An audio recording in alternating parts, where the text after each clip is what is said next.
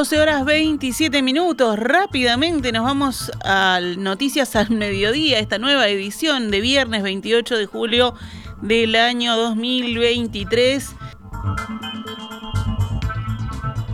Actualizamos ahora sí la información. El abogado Juan Raúl Williman tomó con beneplácito la decisión del Tribunal de Apelaciones que ratificó la protección de identidad de presuntas víctimas del caso Penadez. Esta mañana, en diálogo con Radio Montecarlo, dijo que la resolución pondera los derechos de los denunciantes. Agregó que tras esta decisión del Tribunal de Apelaciones, ahora están en condiciones de pasar a la declaración anticipada de las víctimas que al momento no hay fecha fijada.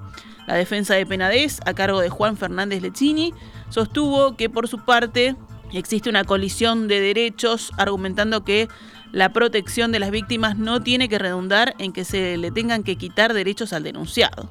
También cuestionó que no se haya probado que las víctimas hayan sido intimidadas. Para el abogado, la supresión de las imágenes y la alteración del sonido previstas en la declaración bajo reserva de identidad es una ventaja desproporcionada e ilegítima. El fiscal de delitos económicos Alejandro Machado, que investiga la expedición del pasaporte al narcotraficante Sebastián Marcet, decidió suspender las citaciones de varios jerarcas programadas a partir de la próxima semana. Machado tomó la decisión a raíz de la presentación de un escrito de la defensa de la ex subsecretaria de Relaciones Exteriores, Carolina H., donde se pide nuevas diligencias. Machado tenía previsto comenzar el viernes 4 de agosto el cronograma de declaraciones de los 11 indagados por el caso, entre ellos la propia H, el ministro del Interior Luis Alberto Heber, el subsecretario Guillermo Maciel y el canciller Francisco Bustillo. La suspensión de los testimonios fue justificada por Fiscalía ante la necesidad de dar acceso al escrito presentado por el patrocinante de H, Jorge Díaz. Allí se pide la identificación de una persona para que sea citada a declarar y la realización de una pericia sobre el sistema informático de Cancillería. Díaz dijo que tomó la decisión de presentar un escrito porque el fiscal Machado determinó que en las declaraciones ante la Fiscalía no pudieran estar presentes todos los abogados involucrados en la causa, por lo que entendió que la mejor forma de plantear algunos cuestionamientos era a través de un escrito para que esos elementos fueran tomados en cuenta en la indagatoria del fiscal. Hablando en conferencia de prensa, el abogado aseguró que en ningún momento tuvo el propósito de dilatar el proceso y aseguró que la suspensión de las declaraciones perjudica a su clienta en la medida en que alarga el periodo en que está siendo objeto de una investigación penal.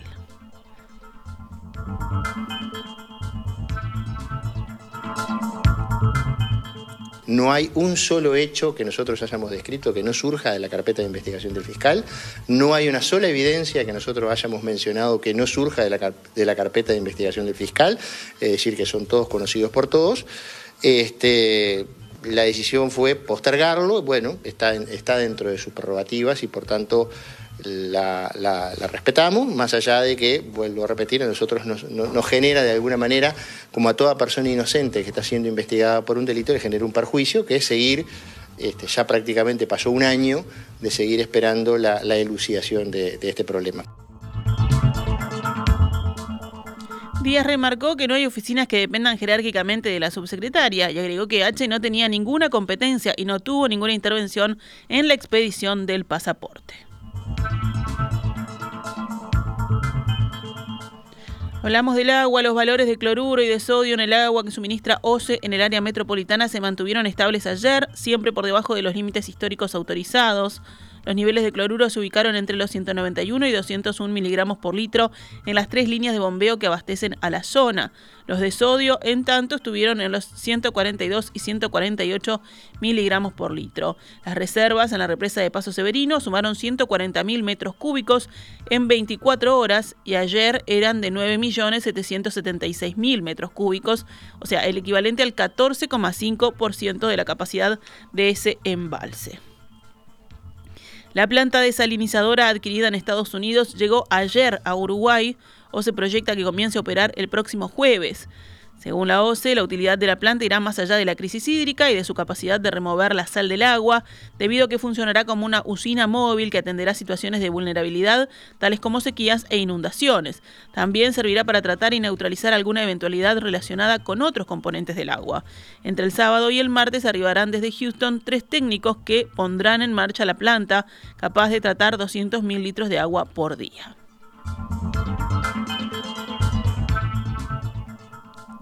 En otras noticias, a partir de hoy, viernes 28 de julio, el transporte público desviará su recorrido en Ciudad Vieja debido a la semipeatonalización en calle Colón, según informó la Intendencia de Montevideo en un comunicado. Las líneas afectadas son 158, 396, D5, D8, D9, D10 y D11. El nuevo recorrido será por Cerrito, Lindolfo Cuestas, Buenos Aires, retomando luego su ruta habitual. La obra de semi-peatonalización en la calle Colón incluirá mejoras en accesibilidad, aumento del área peatonal, mayor iluminación y nuevo mobiliario urbano, según aseguró la comuna. En el panorama internacional, nos quedamos en la región. En Argentina, Abuelas de Plaza de Mayo confirmó haber encontrado al nieto número 133. Con inmensa felicidad anunciamos el encuentro del nieto 133 y convocamos a periodistas y medios de comunicación a una conferencia de prensa hoy, viernes 28 de julio, en la Casa por la Identidad, en el espacio Memoria y Derechos Humanos, escribieron las abuelas de Plaza de Mayo en su página oficial. A casi 40 años del inicio del periodo democrático más largo de nuestra historia, seguimos buscando a nuestros nietos y nietas todos los días. Cada restitución reafirma que el pueblo argentino nos acompaña y decide no olvidar, agregaron desde Abuelas de Plaza de Mayo. Seguimos la recorrida. El expresidente de Estados Unidos, Donald Trump, dijo hoy que mantendrá su candidatura para volver a la Casa Blanca si fuera declarado culpable y sentenciado en alguna de las investigaciones penales que se llevan en su contra. La reacción del exmandatario y principal candidato del Partido Republicano en las elecciones de 2024 a los cargos federales y estatales que enfrenta a nivel judicial trasciende un día después de que fiscales federales agregaran tres cargos más de delitos graves a la acusación en su contra por su manejo de documentos clasificados. Cuando el locutor de radio John Fredericks le preguntó si una sentencia desfavorable detendría su campaña, Trump respondió rápidamente, no, en absoluto, no hay nada en la Constitución que diga que debería hacerlo. Según Trump, incluso los locos de la izquierda radical, así lo dijo, dicen que no, que eso no me detendría y tampoco me detendría. Esta gente está enferma, aseguró el expresidente. Según la justicia, es responsable de poner en peligro la seguridad nacional al mantener en su poder información nuclear y de defensa de alto secreto tras dejar la Casa Blanca. Nos vamos con deportes. Este domingo Defensor Sporting y Liverpool disputarán la final del torneo intermedio del fútbol uruguayo. El encuentro se desarrollará a partir de las 16 horas en el Parque Alfredo Víctor Viera. Esta decisión fue tomada por la mesa ejecutiva de la AUF, de la Asociación Uruguaya de Fútbol, ante la falta de acuerdo entre ambos equipos para fijar un escenario. Los socios de ambos clubes ingresarán gratis y las entradas generales tendrán un costo de 500 pesos. Ahora sí, nos retiramos con noticias al mediodía. Volvemos el lunes pegaditos en perspectiva. Esta es Radio Mundo 1170 AM. ¡Viva la radio!